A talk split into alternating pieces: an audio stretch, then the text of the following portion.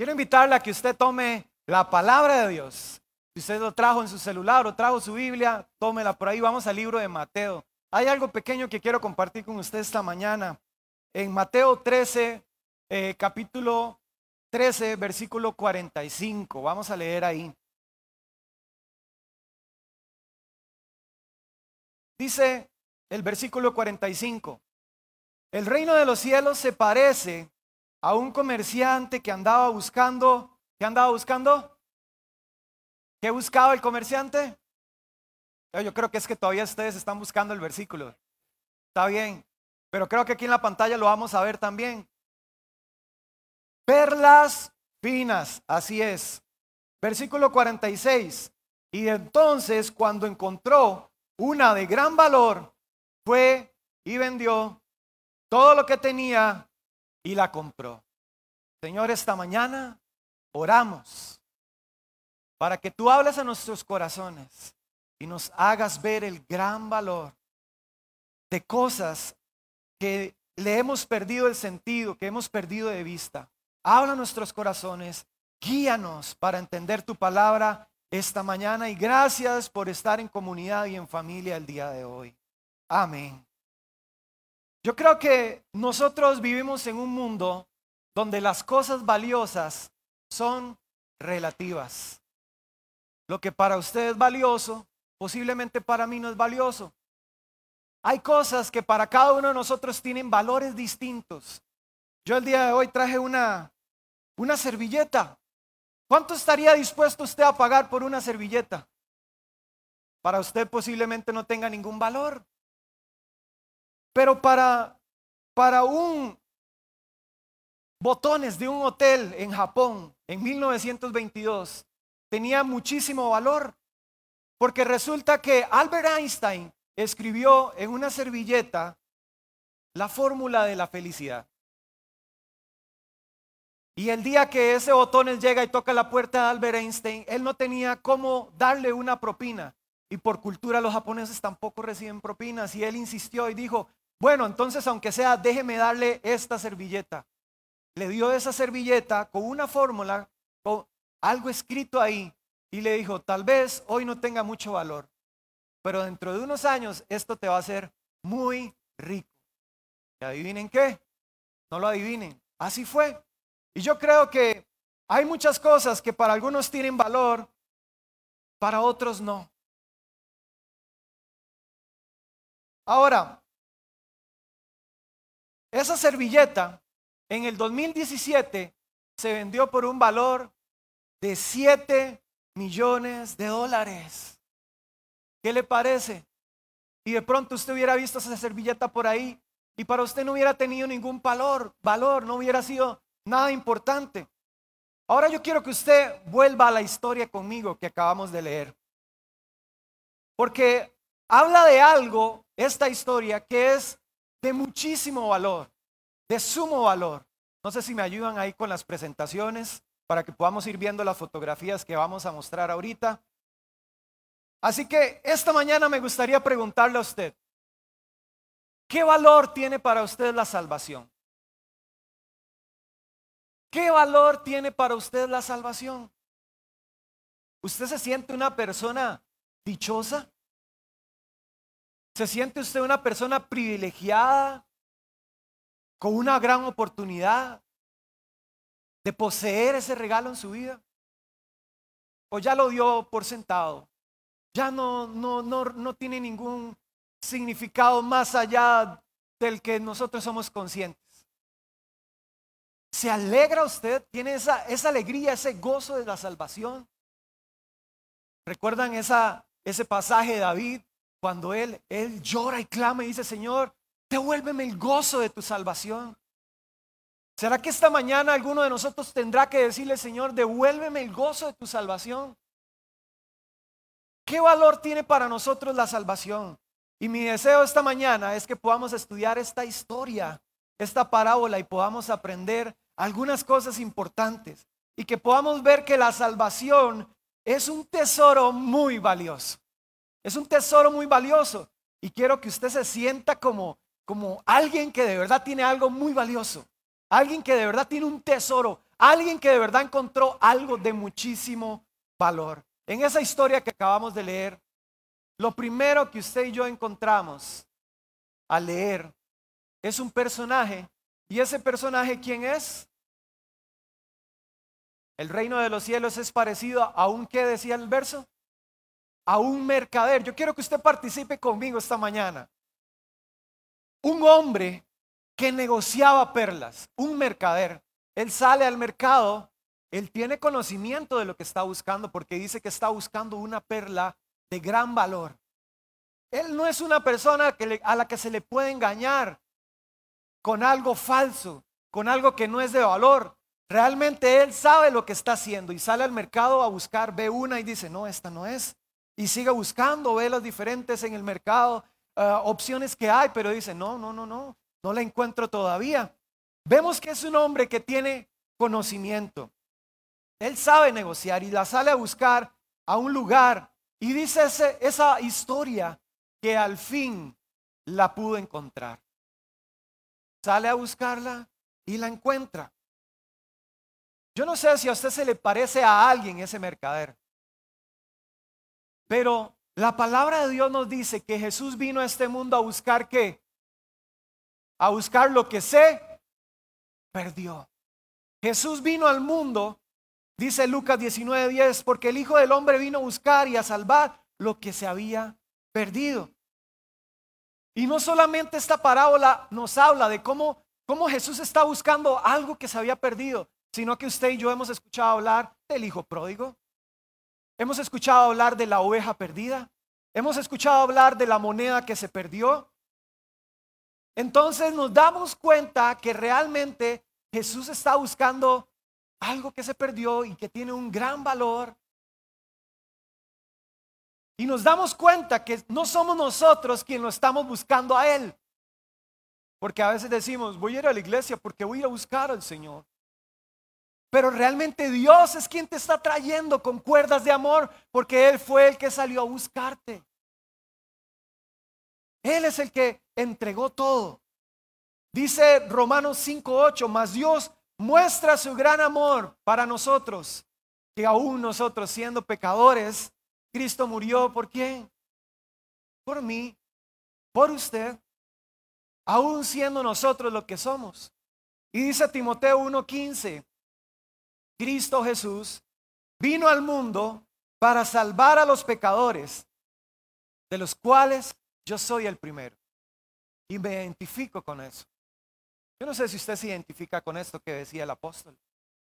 Él vino a buscar a los que se habían perdido, a los pecadores, de los cuales yo soy el primero. Yo soy el primero. Ningún sacrificio es demasiado grande para obtener algo de gran valor, ¿sí o no? Cuando usted sale al supermercado, sale a la tienda, ve una ropa que le gustó mucho, ve una casa, un carro, y usted dice, yo quiero eso.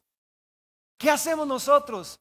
Los muchachos que fueron al campamento, que tenían ganas de ir a ese campamento, vendieron. Tal vez algunos de ellos nunca habían vendido nada en su vida, pero estaban haciendo muchas cosas, sacrificios para obtener algo que era de gran valor para ellos. Ningún sacrificio es demasiado grande para obtener algo que es de valor para nosotros. ¿Y saben qué hizo ese mercader? Encontró la perla y cuando la vio, ¿qué hizo? La compró. Dijo, yo tengo que dar lo que sea necesario porque esta perla tiene que ser mía. No la compró con plata este mercader. No la compró con oro. La compró con su sangre. No hay un precio demasiado grande para pagar por algo que es de mucho valor. Y Jesús entregó todo en una cruz por esa perla. Ya que estoy hablando de las perlas, entonces, ¿qué significado tienen las perlas? ¿Cuál es ese tesoro? Porque la lección más bella que usted y yo vamos a sacar de esta historia es el uso que Jesús hizo de esa perla. ¿Por qué Jesús habrá usado esa comparación? Porque no es simplemente porque se le ocurrió contar una historia bonita, que esa parábola, esa historia está ahí. Él decidió escoger esta parábola por una razón específica. Y yo no sé si esta mañana usted se considera una perla, pero déjeme decirle que usted es esa perla. Nosotros como iglesia somos esa perla de gran valor, de gran precio. Algunos yo los veo como una cara de joyita, ¿verdad? Esas joyitas, pero, pero son perlas también. Dígale al hermano que está a la par, hermano, usted tiene cara de joya.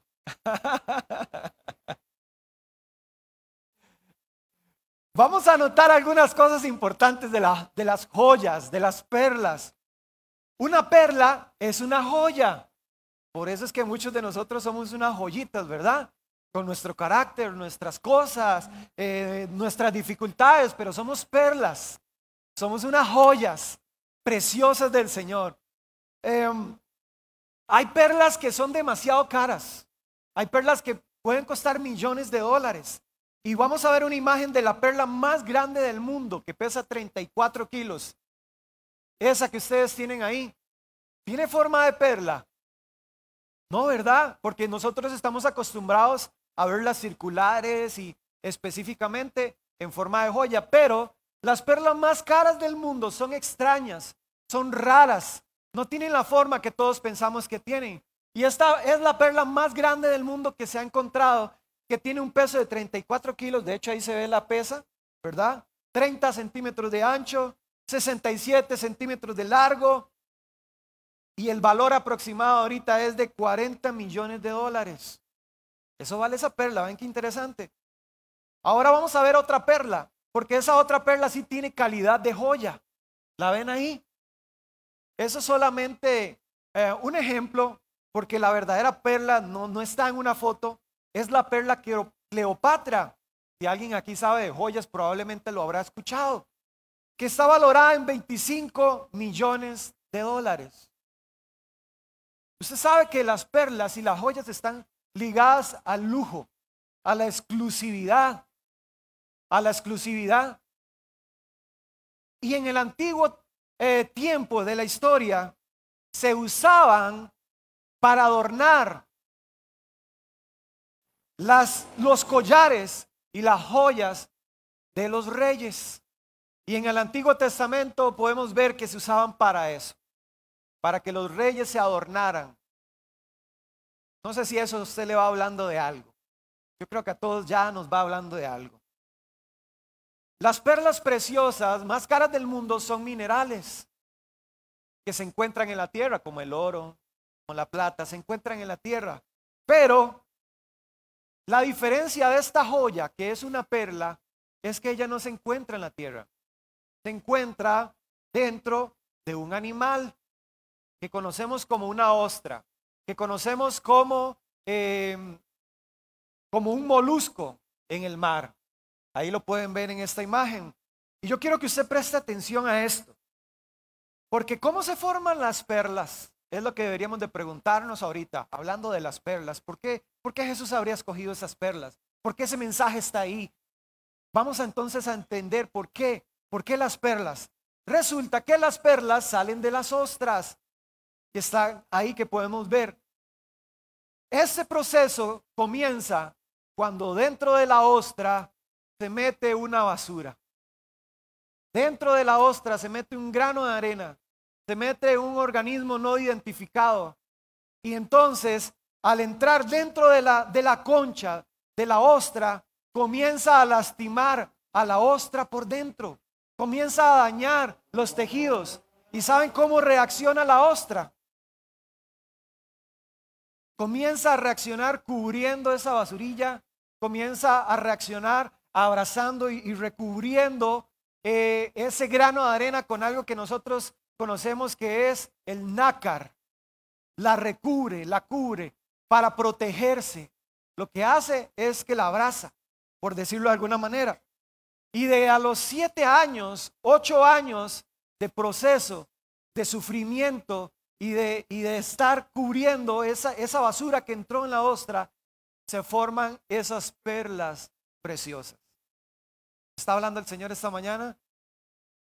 Así se forman las perlas preciosas. De cada 20 ostras, puede ser que solo una o dos tengan el valor de una joya, que se puedan usar para, para una joya. Esa arena, esa suciedad que, que no tenía nada de valor, esa basurilla que se metió ahí, que no tenía nada de valor, se convierte en algo muy valioso, en algo muy precioso. ¿Y saben qué? No hizo nada para ser valiosa.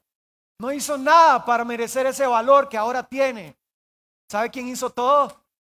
La ostra. Nosotros no somos perlas, no se crea mucho, ¿verdad?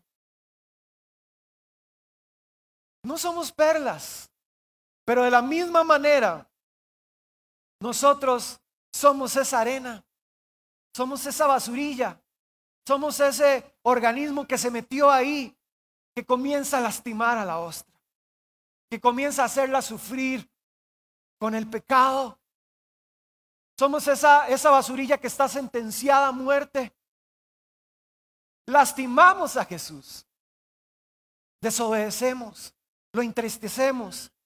Pero Isaías 53, 3 dice, despreciado, desechado entre los hombres, varón de dolores, experimentado en quebranto, y como que escondimos de él el rostro, fuimos menospreciado y no lo estimamos.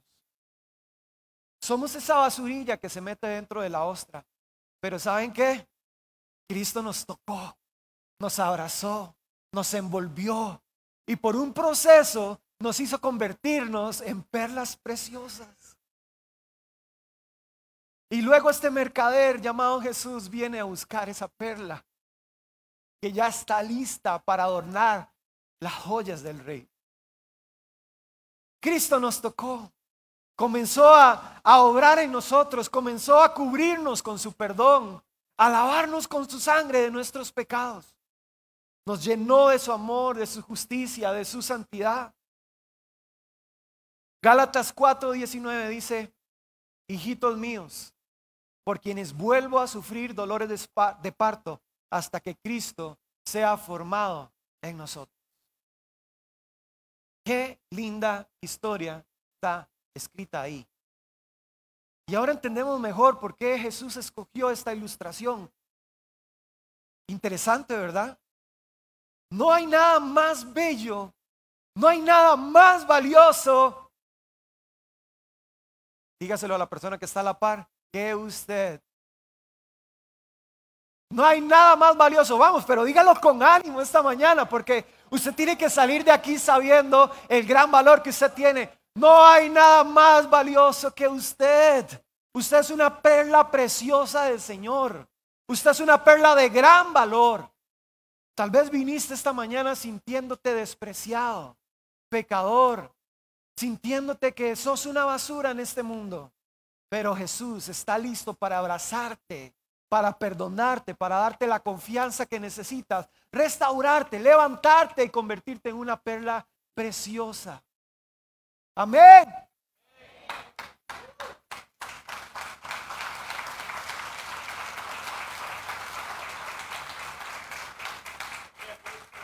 Hay algo más que determina el valor de una joya. Y es el reflejo. Cuando usted agarra una joya, al usted verla brillar, muchos dicen, ah, sí, esta es de gran valor. Esta sí tiene un gran valor. Los diamantes, todos, todos saben lo que es un diamante, ¿verdad? Brillan mucho. La luz se refleja por ellas y tienen un centelleo muy, muy bonito de luz. Y, hay dos cosas acerca de la luz que se refleja en una perla distinta a los demás diamantes. Las distingue de las demás. Y es que, bueno, la perla sí refleja la luz, pero no solo la refleja, sino que absorbe la luz. A diferencia de las demás joyas, que solo reflejan la luz. Una perla verdadera y de gran precio absorbe la luz y su reflejo cuando usted la ve parece que viene de adentro de ella. Usted agarra una perla y parece que de dentro de ella es que viene la luz, pero solo está reflejando la luz. Cristo dijo que usted y yo somos la luz del mundo. Jesús dijo que nosotros reflejamos a Cristo al mundo. Pero no somos cristianos que solo reflejamos, sino que la luz de Cristo viene de dentro de nosotros porque nosotros absorbemos esa luz y por eso nosotros la reflejamos. La luz de Cristo sale de usted porque usted es una perla preciosa y de gran valor. No es una perla falsa, es una perla verdadera. Y usted absorbe la luz de Cristo y refleja la luz de Cristo hacia un mundo que lo necesita ver. La diferencia entre una perla verdadera y una falsa es esa luz que refleja. Su luz no solo es blanca y es la segunda cosa. No solo refleja una, una luz blanca, refleja una luz como un arco iris y hacia todas direcciones, de todos colores, ¿Saben por qué? Porque la, la gracia de Dios es multiforme.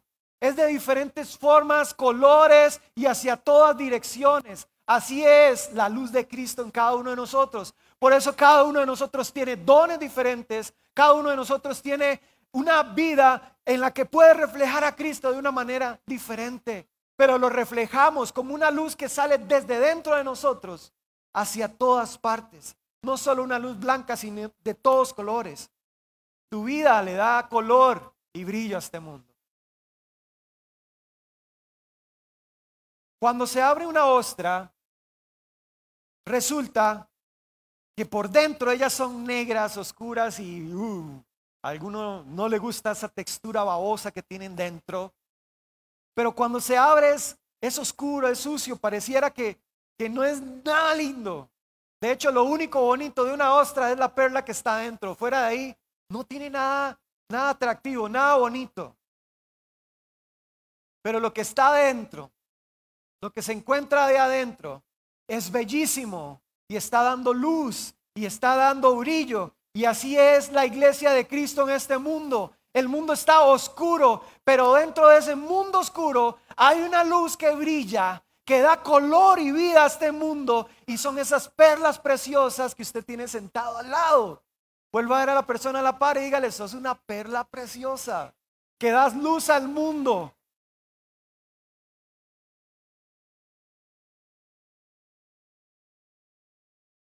Amén. Así es como Cristo ve a la iglesia. Así es como Cristo te ve a ti, como una luz para este mundo. ¿Y saben qué es lo más lindo? Esta historia comienza diciendo Así es el reino de los cielos. Hay algo importante en esto. Un día vendrá el mercader buscando esa joya, esa perla preciosa. Dice Juan 14:3, si me fuere es para preparar un lugar. Vendré otra vez y os tomaré para mí mismo, para que donde yo estoy, vosotros también estéis. Yo quiero que usted cierre sus ojos un momento ahí. Como dije anteriormente, yo no sé si usted se siente como una perla de gran valor o ha sentido que perdió su valor. Pero esta mañana estoy aquí para recordarle el valor que usted tiene en Cristo. El valor, el precio que se pagó, como dije, no con oro, no con plata, ni con nada de este mundo, sino con una sangre preciosa que eso no tiene valor que se pueda calcular. Si te sientes sin valor, sin luz, y a lo mejor nunca has hecho esta oración, quiero que usted repita esta oración conmigo. Padre, esta mañana, hoy quiero entregarte mi vida, mi corazón. Si usted esta mañana hoy necesita reconciliarse con el Señor, dígale, Padre, hoy reconozco que tú eres mi Señor y mi Salvador.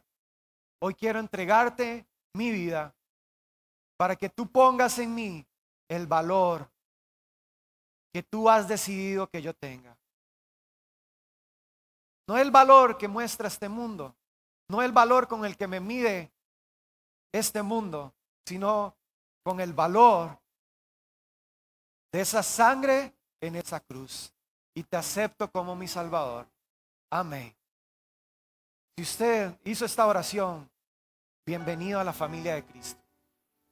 Y al final de esta reunión usted se puede acercar allá en la parte de atrás y le vamos a recibir y queremos conocerle y queremos saber quiénes hicieron esta oración de fe.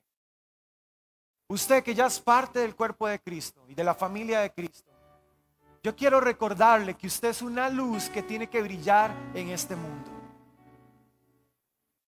Pasamos domingo a domingo llegando a estas reuniones y se nos olvida que tenemos un vecino, un familiar que aún no conoce a Cristo. Y usted es una perla que debe la luz y color a este mundo. Y quiero motivarlo para que estos próximos domingos, lo que resta del año o el tiempo que venga, usted sea intencional y pueda reflejar su luz a alguien más. Eso es todo. Reflejar la luz de Cristo que está en usted a alguien más, porque usted es una perla preciosa. Todos quieren lo que usted tiene. Todos dicen algo tiene diferente, lo escucho hablar diferente, eh, eh, eh, algo, algo, algo tiene. Y es el Espíritu Santo en usted, reflejándose en esa luz. Póngase de pie un momento ahí donde está. Un día Cristo volverá y vamos a ser uno solo. Todos juntos vamos a hacer esa perla de gran precio que Jesús estaba buscando. Deja que el Señor siga trabajando. Si te sientes en la oscuridad, metido dentro de una ostra, algo ahí, mucha presión, muchos golpes, muchas heridas, no te preocupes que el Señor está haciendo su obra en vos y convirtiéndote en esa obra perfecta. El que comenzó la obra es fiel para terminarla. Cierre sus ojos ahí un momento. Dígale, Señor, gracias por verme con esos ojos. Gracias por pagar ese precio en esa cruz. Te amo, Señor. Gracias porque no te importó mi condición. No te importa cómo soy. Solo quieres verme transformado. Solo quieres verme tomar decisiones diferentes. Dejarme controlar por tu Espíritu Santo, Señor. Yo quiero ser esa perla preciosa. Quiero entregarme en las manos en las manos de ese mercader que está buscando esa joya para adornar los collares del rey. Padre, esta mañana yo bendigo a estos hombres y mujeres que vinieron esta mañana. A los que entienden y a los que no entienden que son joyas preciosas y especiales para ti. Que esta semana tu luz brille a través de ellos. Que esta semana tu luz les muestre el camino por el cual deben de seguir. Que esta semana tú les des las estrategias, les muestres el camino, Señor, para ser productivos, para ser de bendición, para ser personas sabias y llenas de tu presencia.